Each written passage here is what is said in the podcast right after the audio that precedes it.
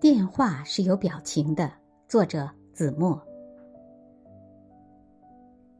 我评判一个人的好坏，主要看他对待家人的态度，这绝对可以把一个人看个八九不离十。经常在一些饭局或公共场合看到一些人接到家人的电话，口气非常不耐烦，不正忙着吗？吃完就回，未说两句就匆匆挂掉。忙什么呢？忙着喝酒，说些无关紧要的话。却没有耐心听家人多说两句。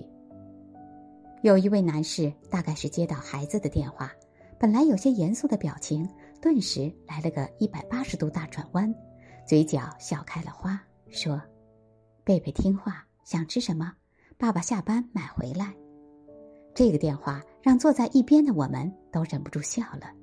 其实孩子打电话能有什么事呢？不过是在家待寂寞了。想跟爸爸说两句话而已。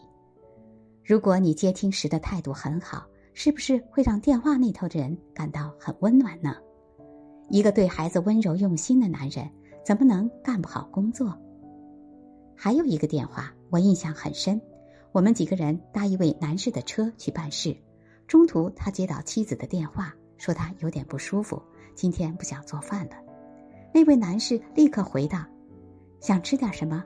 我早点回家带回去，常青藤的甜品，绿屋的麻花，或者挑战一下辣一点的。我们在一边听得很乐，吃个饭可以有这么多选择，不舒服的事儿也变得有意思起来。还有一次，也是在一个饭局上，其中一位男士吃饭吃到一半，给母亲打了个电话，温柔的说：“我八点半之前到家，你先睡。”我带了钥匙，可以开门。他放下电话，解释说：“母亲最近来家里小住，妻子碰巧今晚也有应酬。母亲睡得早，他若不回去，他睡不着。提前告诉他，他就坦然了。八点刚到，他很抱歉的告辞，提前离去。通过这个细节，我看到了一个范儿：什么是酷？